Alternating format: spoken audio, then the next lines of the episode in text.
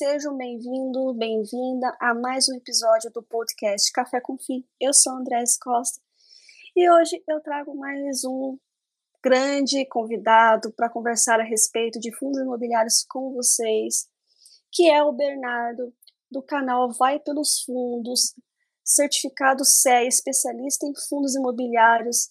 E eu já lanço de cara a primeira pergunta, agradecendo você pela sua disponibilidade, pelo seu tempo, estar tá falando com a gente, mas como é que você começou a investir em fundos imobiliários?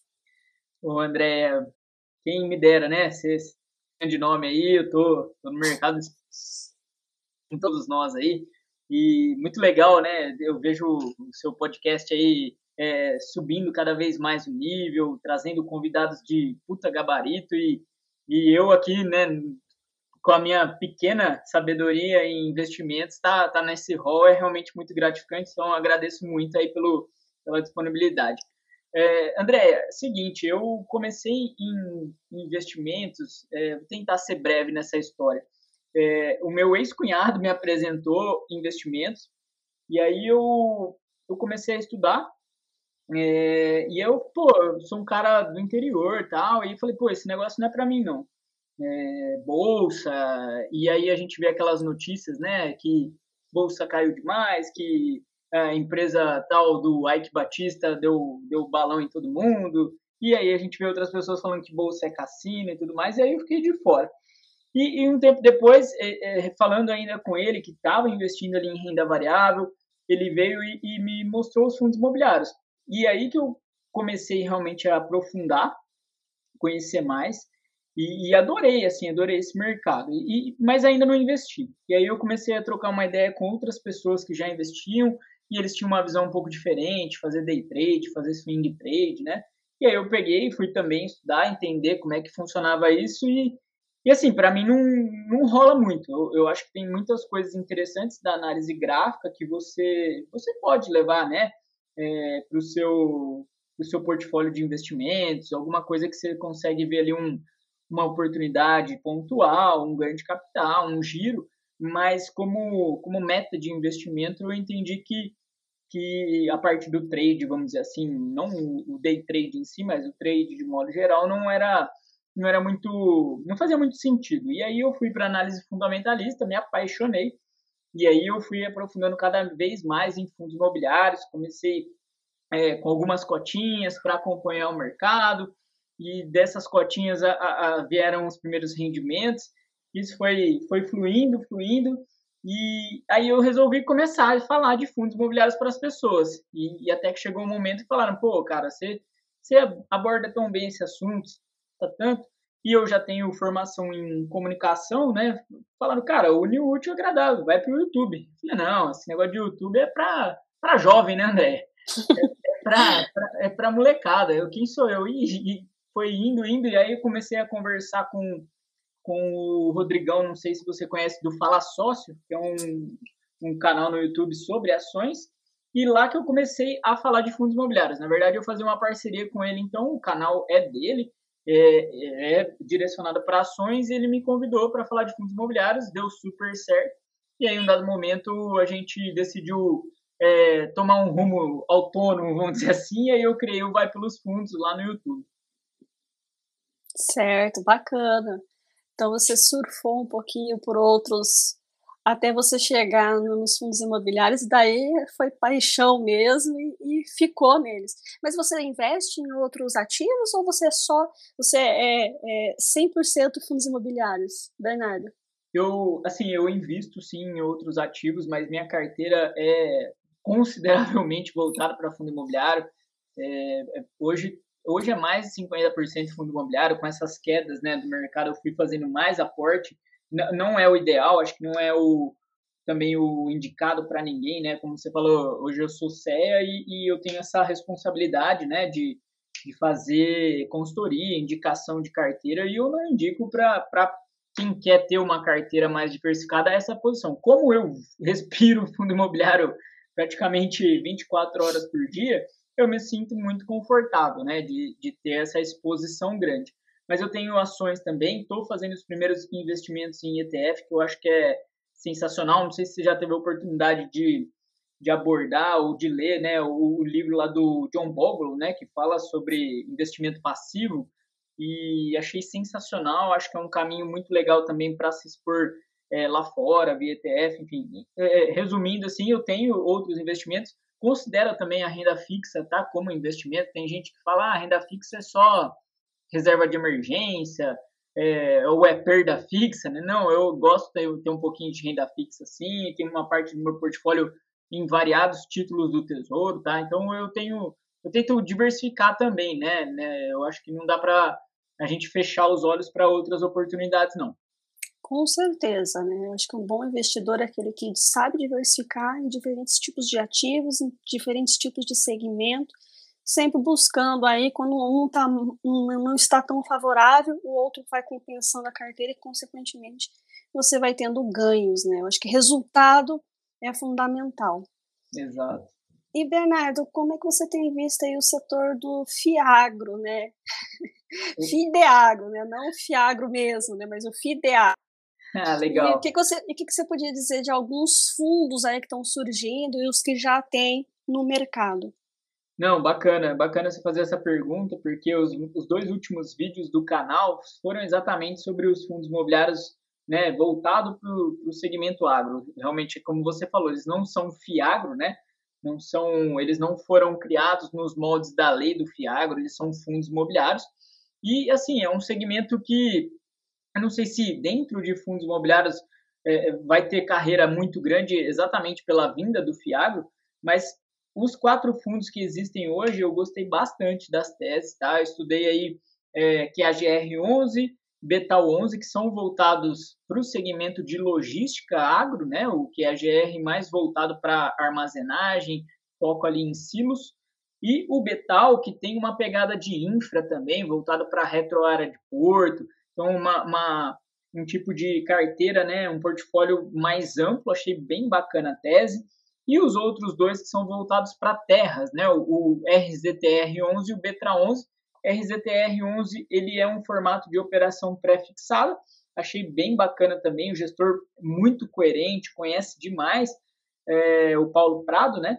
Mas, mas essa questão de ser pré-fixada dentro do Brasil ainda me, me gera um certo receio. Então, achei interessante a tese do Betra, que é que é num modelo de IPCA, né? Então, as terras ali, o, o, o pagamento, né, daquele daquele contrato de locação da terra, não é arrendamento, o formato do Betra, é, tem a correção monetária. Então, eu acho que isso dá uma proteção interessante. E só expandindo um pouquinho aí a questão de fiado, né? Eu tô, tô fazendo um levantamento aí para a gente falar lá no canal sobre fiado.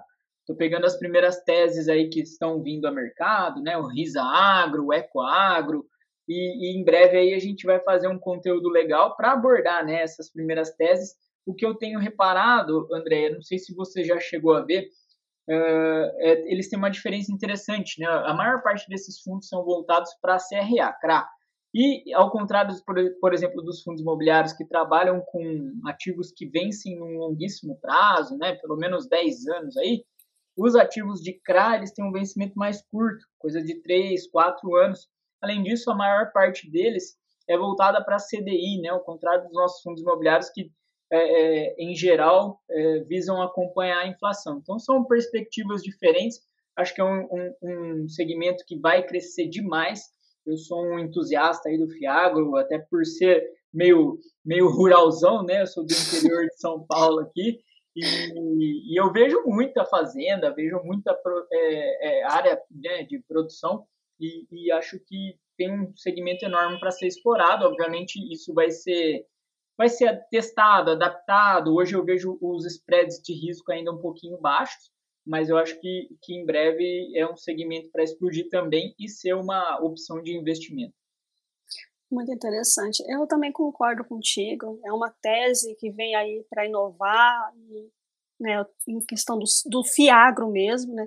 E os fundos imobiliários de agro, eu acho que ainda está muito incipiente, então é necessário ainda a gente ter um, um, um amadurecimento e ver.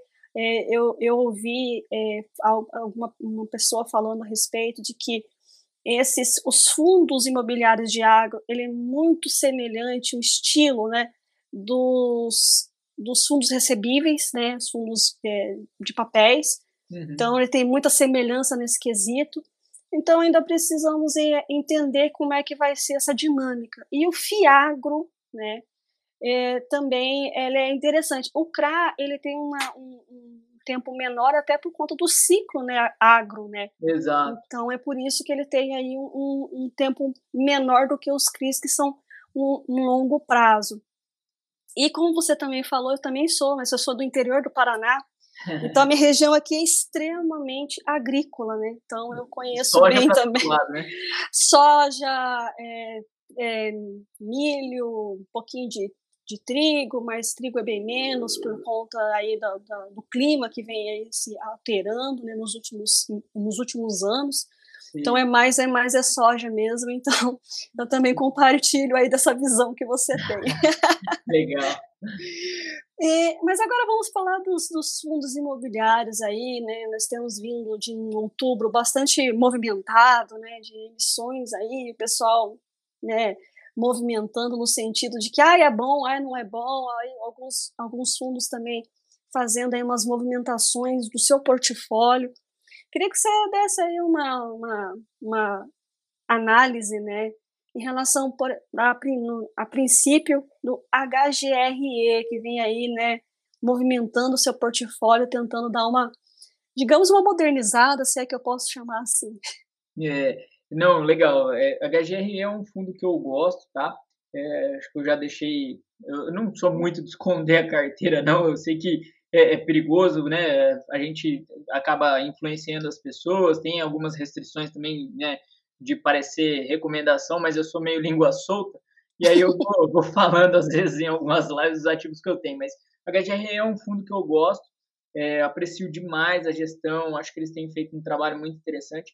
Óbvio que é, defeitos, como todo fundo, tem suas, é, suas adversidades, tem algumas coisas que ele tem que que passar por cima aí, um momento de, de turnaround, vamos dizer assim, né? O, o HGRE, ele foi sendo montado, parece que de uma forma aleatória, e hoje a gestão lá feita pelo Augusto, eles, eles passaram a, a monitorar melhor essas, essas concentrações de ativos, né? Então eles têm fazendo realmente, como você falou, uma reformulação no portfólio, eles têm trabalhado intensamente ali para reduzir as exposições a, a lajes menores, né, que não faz muito sentido num fundo bilionário como a HGRE, também tem tentado uh, vender né, as posições em localizações muito, muito alternativas, que não são aqueles CBDs em São Paulo.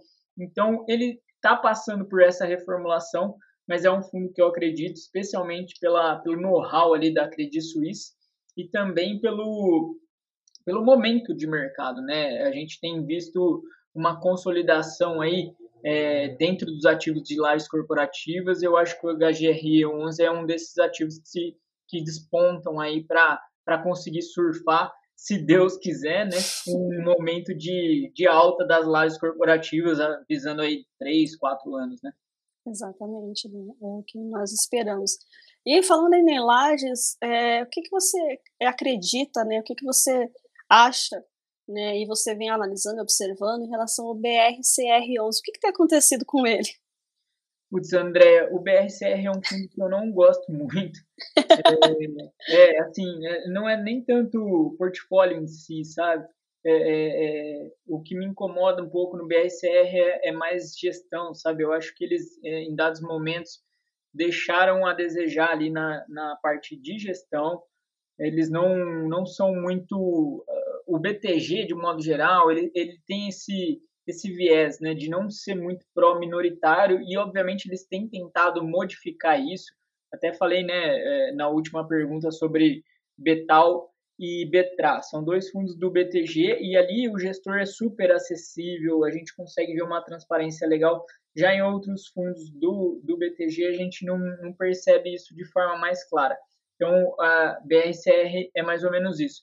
Tem ativos com localizações também mais complexas, se a gente parar para olhar também é, é, nesse ponto que, que peca um pouquinho o próprio HGRE, mas de modo geral eu falo para você que, que eu não gosto muito de BRCR não.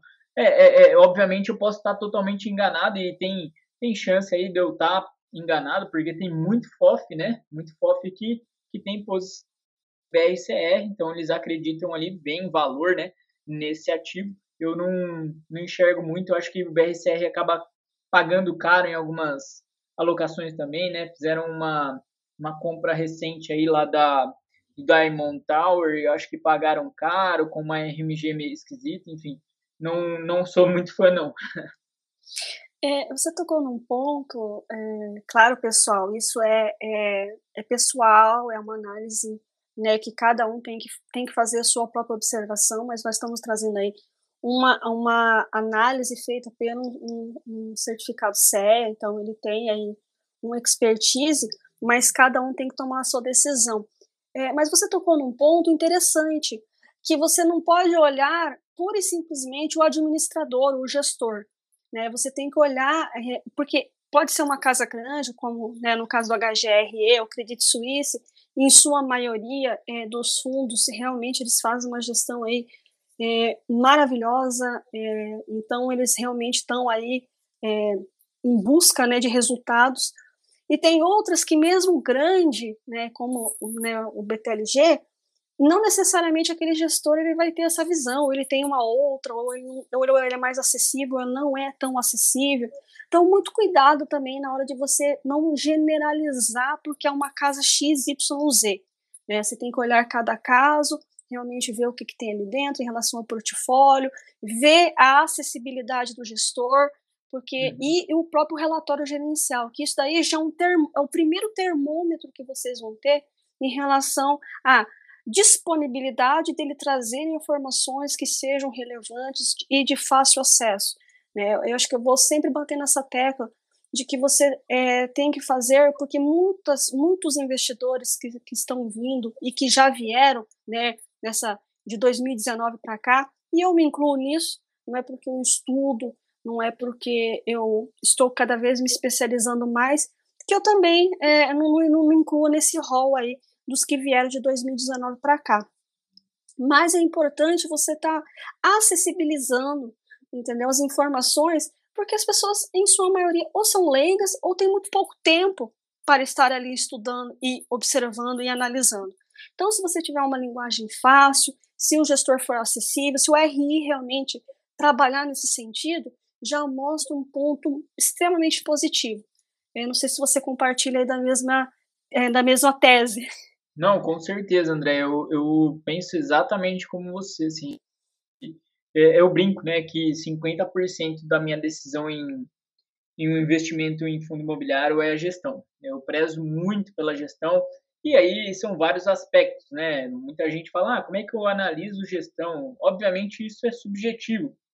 Como é que eu, eu, Bernardo, gosto de olhar, né, gestão? Eu gosto de ver, como você falou, o primeiro contato é o relatório gerencial. Se o cara não faz relatório gerencial mensal, eu já descarto. É, aí eu passo a ler o relatório. Pô, é um relatório difícil de entender, é um relatório chato, é um relatório que eu acho que o cara não, ele não é, se esforça para mostrar para o cotista o que de fato está acontecendo. Mais, especialmente nos momentos de crise, eu acho que é o momento que é, é, que o gestor ali e quem está elaborando o, o, relatório tem que se esforçar mais para trazer o cotista para o lado dele, né? Na hora boa, é muito fácil você comprar qualquer fundo imobiliário que está subindo o mercado todo e você acompanhar e fala, nossa, esse fundo é nota 10. Agora, na hora ruim, vamos dizer, um fundo de shopping, ele vinha explicar, ó, a gente está passando pela dificuldade aqui da pandemia, os rendimentos estão baixos ou zerados, por isso, isso e isso, a gente teve que dar tanto de carência, tanto de desconto. Então, assim, beleza, ele chama o cotista pro lado dele, eu brinco, né? Que é vestir a camisa, né? Vestir a camisa do cotista também e, e dialogar. Então, esse é um ponto, outro ponto importante. É, como você falou, o gestor aparece em live, o gestor responde no RI, o, o gestor ele, tem, ele dá prioridade para aquele fundo imobiliário. Esse que é um ponto interessante, eu acho relevante para a gente avaliar. É, às vezes você tem ali inúmeros fundos dentro da casa, ou uma casa muito grande como o BTG, o XP. Será que os fundos imobiliários ali dentro são a prioridade para aquela casa?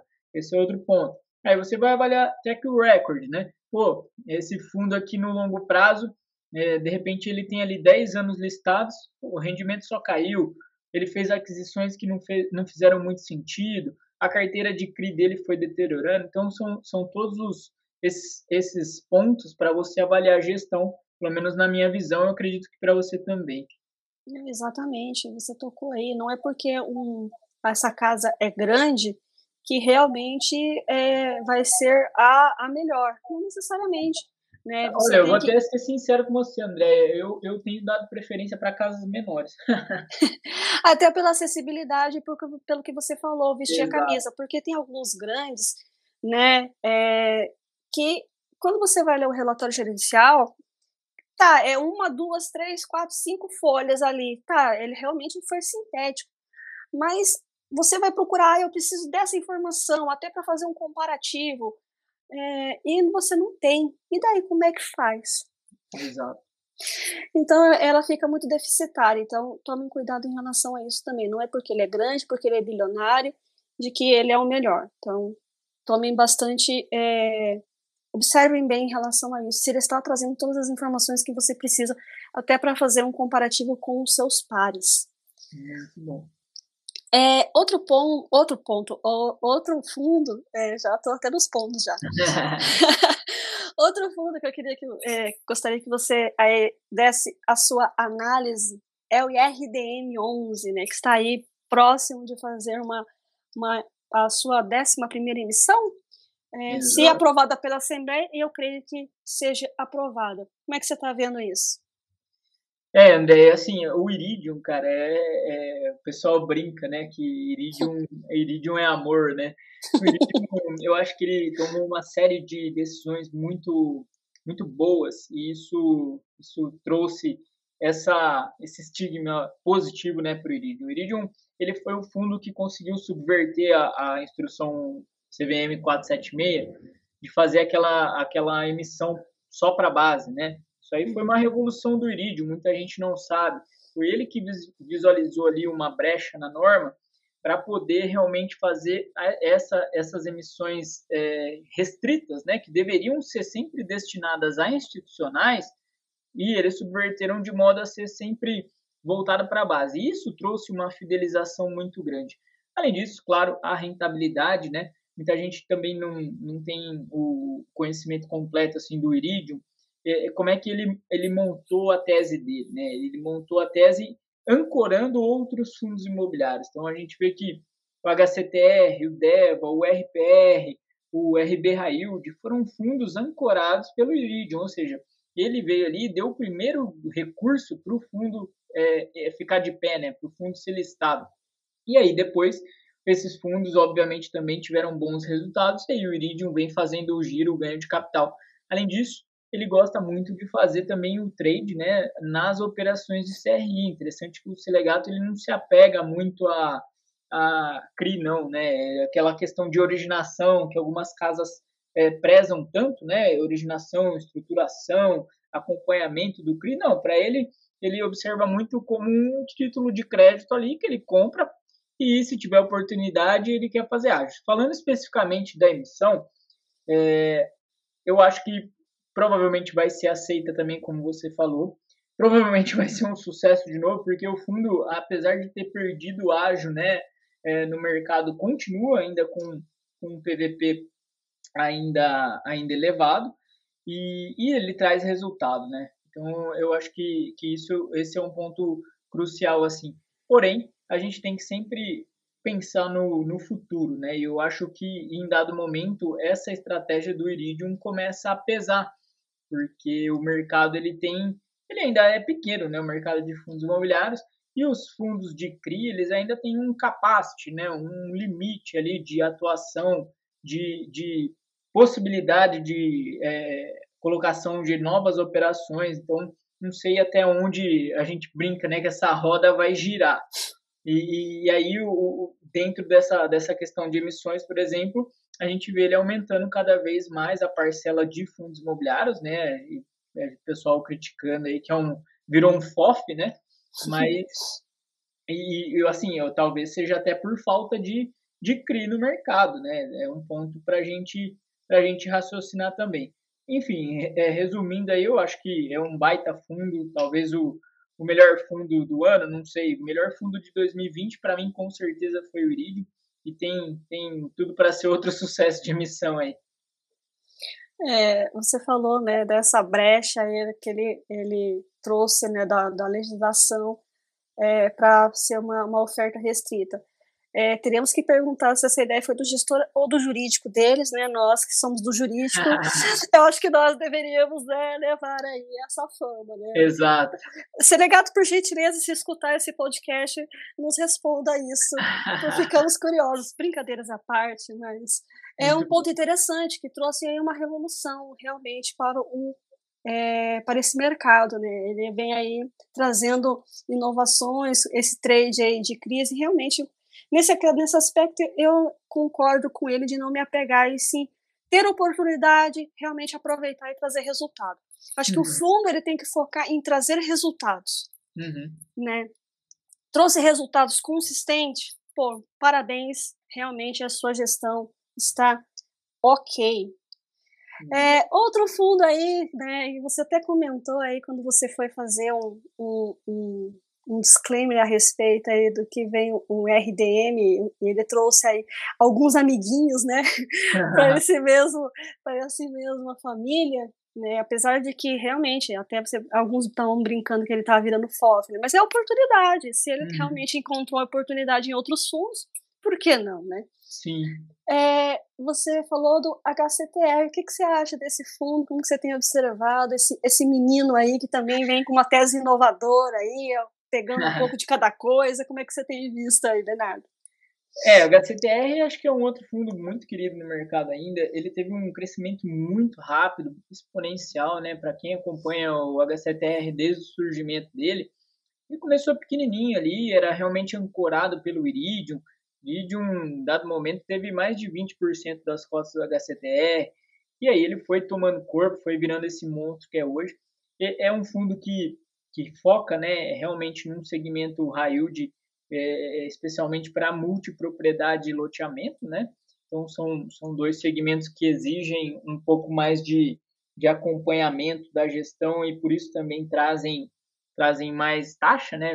A gente sempre fala que no mercado não tem, não tem outra, outra maneira de você ganhar dinheiro a não ser correndo mais risco, né? Então, o HCTR, ele, ele realmente introjeta isso é, eu acho que dois pontos são importantes. Um é o que a gente falou um pouquinho do Iridium, né? Dele tá virando FOF.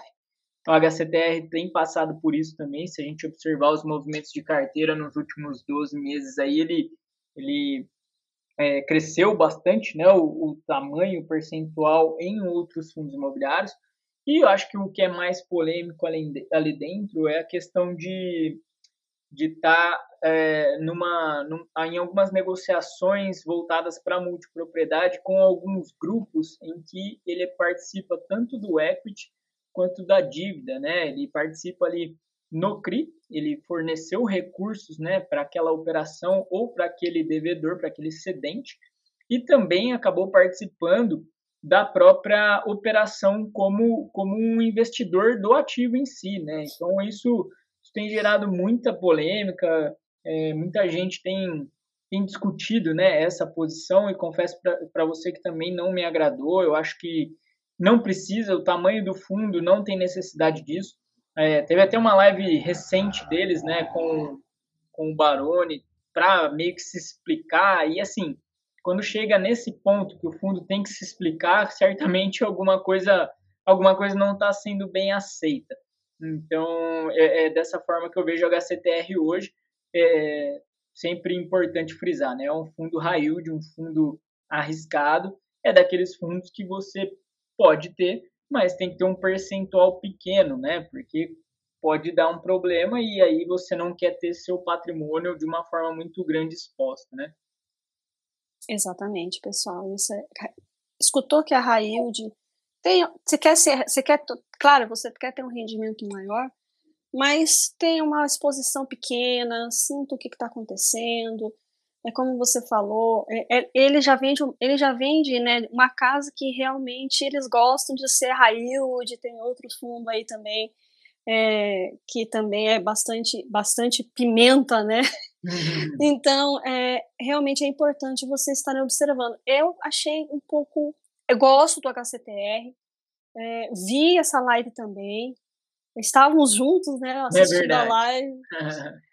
E, mas mesmo assim eu fiquei um pouco receosa porque eu não compreendi muito essa história de você estar em todas as pontas. Uhum. Como é que você consegue gerir todas as pontas, né? Eu fiquei um pouco, um pouco receosa a respeito. Então, tem uma exposição muitíssimo pequena e estou ali né, é, observando o que que isso realmente vai acontecer no, nos próximos nos próximos tempos aí com essa com essa tese que eles trouxeram.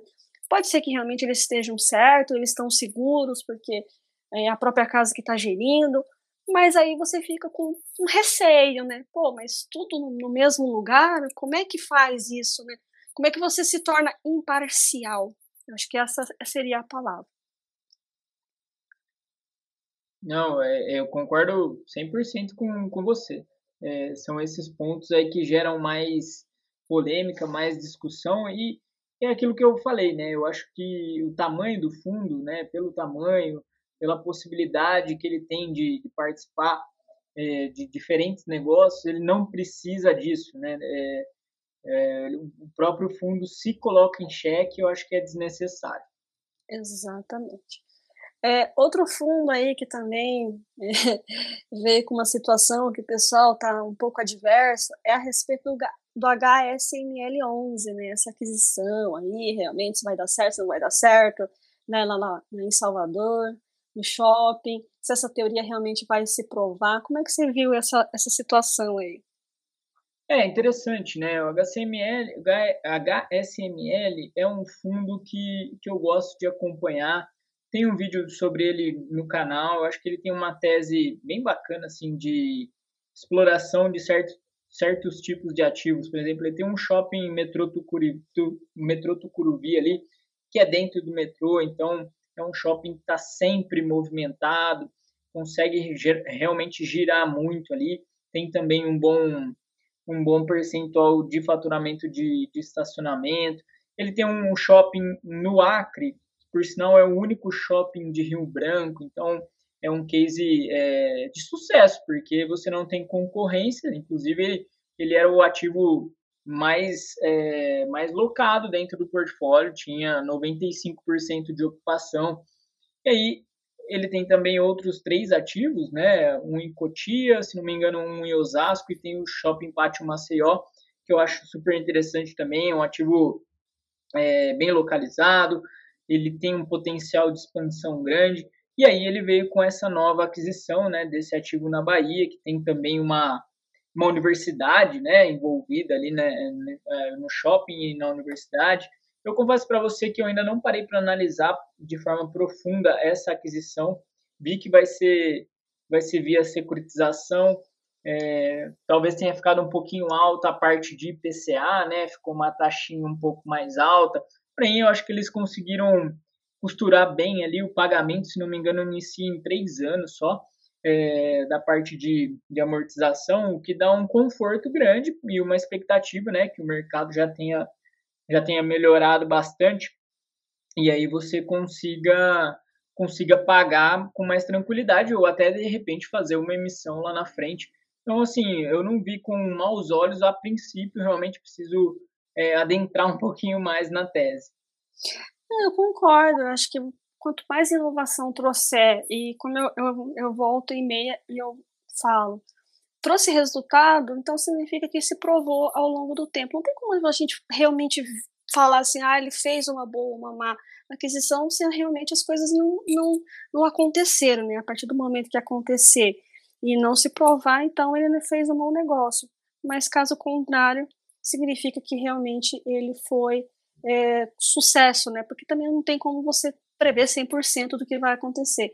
Mas se o gestor já vem fazendo uma boa, boas aquisições ao longo do tempo, então necessariamente aí significa que as coisas estão é, é, funcionando, né? Então vamos aí dar um, vamos acompanhar, caso você não queira se expor a esse fundo de shopping ou a mesmo setor ou né, esse segmento, acompanhe e vamos ver se realmente vai ser é, de sucesso ou não ao longo do tempo, mas em outros ele já vem mostrando aí que, que é interessante, né, Bernardo?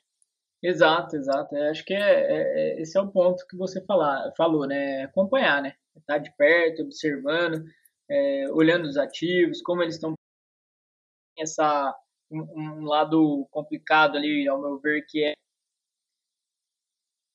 fundo incorporador, né, lá dentro da própria HSI, que é a gestora da HSML, então são todos todos fatos, questões que você deve ficar de olho aí e realmente monitorar.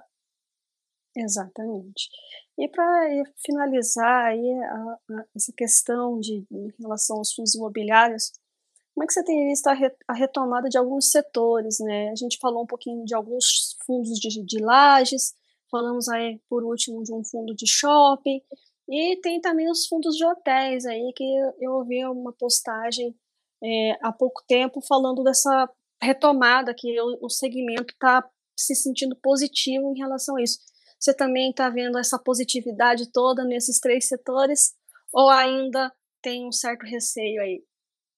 É, assim, o, o hotel, eu acho que já tem uma, uma demanda boa para para lazer, né? A gente tem sentido isso e época de, de férias, final de ano, provavelmente vai vai se depois vem carnaval e tudo mais. Agora, a, a gente tem, por exemplo, o, o HTMX, né, que é um fundo mais voltado em específico. Então, eu acho que sim, eu acho que é, uma, é, é um setor que vai, vai conseguir, aos poucos, se recuperar, assim como os shoppings também, acho que aos poucos, né, talvez para 2022, depende muito do cenário do cenário de economia, né, de como a gente vai ver é, a questão de inflação, de taxa de juros, os movimentos aí da, da nossa economia no ano seguinte, para ver se o consumo consegue realmente é, é, acompanhar, né, isso que, que é o grande problema do, do shopping. Já lajes corporativas, algumas casas têm sido até mais otimistas, né, têm demonstrado que que as lajes já passam por um momento mais interessante. É, é, a gente acompanha aí Colliers, é, JLL, e eles têm falado aí de um momento de inflexão, né? O que, que isso quer dizer? A gente vinha em uma curva ascendente de desocupação dos ativos de lajes, até que nesse terceiro trimestre de 2021 a gente é, acena para uma estabilização, e aí a gente vê vários fundos imobiliários de lajes comentando nos seus relatórios que estão aumentando as visitas, alguns fundos repassando a inflação nos aluguéis, outros fazendo boas uh, locações, como é o caso lá do, do RECT 11, por exemplo. Então, vamos observar, eu acredito muito nesses segmentos, eu acho que os três são super interessantes. Hotel não tenho na carteira, mas sempre estou acompanhando. E, e, shoppings e lares, com certeza acredito sim para gosto demais de lados corporativos, imagino que você goste também. Gosto, gosto sim. Eu vejo uma perspectiva de que, é, em dois pontos. Primeiro, da flexibilização mesmo, até porque é, muitas pessoas, elas é, não, não, muitos não aguentam mais ficar em casa, né? Uhum. Querem realmente é, estar aí voltando a essa rotina um, um, acabaram tendo que se adaptar, entre aspas, na marra, né, por conta de tudo que aconteceu e vem acontecendo. E, e o segundo ponto é justamente essa interação, né? É muito bacana, você não precisa pegar trânsito e tudo mais, então aí volta ao primeiro ponto da flexibilização, né? E você é, ter alguns dias que você possa ficar e outro lá, justamente para você interagir, conversar, trocar ideia, de que não necessariamente algumas pessoas consigam captar isso no virtual, né? Muitas uhum. pessoas realmente precisam desse contato com outras pessoas. O shopping realmente é, temos que analisar como é que a macroeconomia vai impactar e né, já vem impactando aí por conta da, da, da, da inflação, a, a, subida aí da taxa de juros, né, Selic, para tentar conter, para tentar combater, na medida do possível aí essas altas. Então, o Copom até já, já sinalizou uma, uma alta na, na, próxima, na próxima reunião entre um, entre um e-mail, né, caso no, no cenário não, não mude. Uhum. Mas tem outros fatores também uma volatilidade maior no ano que vem, que é a eleição. Né? Então, a partir ali de março, abril, maio, até realmente a abertura é, da campanha política, que deve ser em junho, se não tivermos aí outra, junho, julho, é, se não tivermos aí algo que mexa novamente com como a gente teve no, no último ano, né, que foi um pouco mais curto, um tempo menor, mas enfim, espero que realmente não, não tenhamos algum, alguns empecilhos, né, algumas situações adversas. Mas eu, eu acredito muito na volatilidade, então isso também é um ponto que pode influenciar, né, não só o macroeconômico, ou seja, a economia, misturado um pouquinho com a política, é, e, consequentemente, aí, impacte na, na microeconomia, que são as empresas e nós como consumidores. Então, temos que ver realmente como é que vai ser combatido e como é que vai estar tá, é, no ano que vem. E os hotéis, é como você falou, né? É, claro, é lazer, realmente é, há um, um, um, aumento né, da procura novamente por hotéis, mas os que são muito nichados, como você disse. Então aí vai ter que fazer uma, uma, uma reavaliação e uma readaptação para as novas demandas que deverão vir a, a, ter, né? Então, esses que são nichados com executivos, então ele vai ter que abrir aí novos leques para é, suprir essa demanda e a, ou a falta de demanda, né? Não, é, eu concordo plenamente com você, assim, esses setores, né, foram os que mais sofreram na pandemia, é evidente, e agora a gente tem que, tem que aguardar. É aquele negócio, né, se você investe realmente para médio, longo prazo aí, se você tem uma perspectiva, né, de que o segmento imobiliário vai ter um retorno interessante, a gente vai ver esses, esses setores, é, esses segmentos voltando com força, então faz sentido você se expor a eles e especialmente via via fundos imobiliários, né? E você comentou, claro, ano que vem eleições, com certeza muita volatilidade, mas é bom também a gente já preparando, né, um mindset, já vir meio calejado de não se abater com um ruído, né? Vai ter dia que vai a bolsa vai subir demais, vai ter dia que ela vai cair demais, vai ter uma declaração ali de um candidato mais pró-mercado, vai ter outra ali mais é, contra o investidor, enfim. Então, é, é, se blindar um pouquinho aí desses ruídos de curto prazo. Exatamente. É, é saber as informações que são relevantes ou não. Também tendo consciência de que o mercado é extremamente irracional. Exato. então você acima ele vai para baixo, você joga para baixo, você ele vai para cima. Então assim, é, siga a sua estratégia, siga o que realmente você tem como objetivo, não pense no curto e, no, e sim no médio e no longo prazo. Bernardo, tem alguma mensagem que você queira deixar? Desde já, obrigadíssimo por você ter aceito meu convite. É sempre um prazer estar conversando contigo a respeito de fundos imobiliários. Tive o prazer de participar é, de, uma, de uma live contigo no seu canal. Foi uma experiência muito gratificante. E deixe suas redes sociais também, deixe seu canal para que mais pessoas possam ter acesso a esse conteúdo de primeiríssima qualidade. Ô André, muito obrigado pelas palavras. Eu que agradeço aí do convite de estar participando com você. Foi uma, uma conversa muito legal. A gente nem vê o tempo passar. E assim, falar de fundo imobiliário para a gente é, é um prazer enorme, né? Quem gosta, fala e não vê a hora passar. É, e o quanto ao convite lá para você estar com a gente, pô, com certeza existirão outros, foi muito legal. A gente fez uma live de overview de relatório gerencial que, que foi bem bacana, ficou bem dinâmica. Eu que agradeço por você ter aceitado aí o, o convite, né?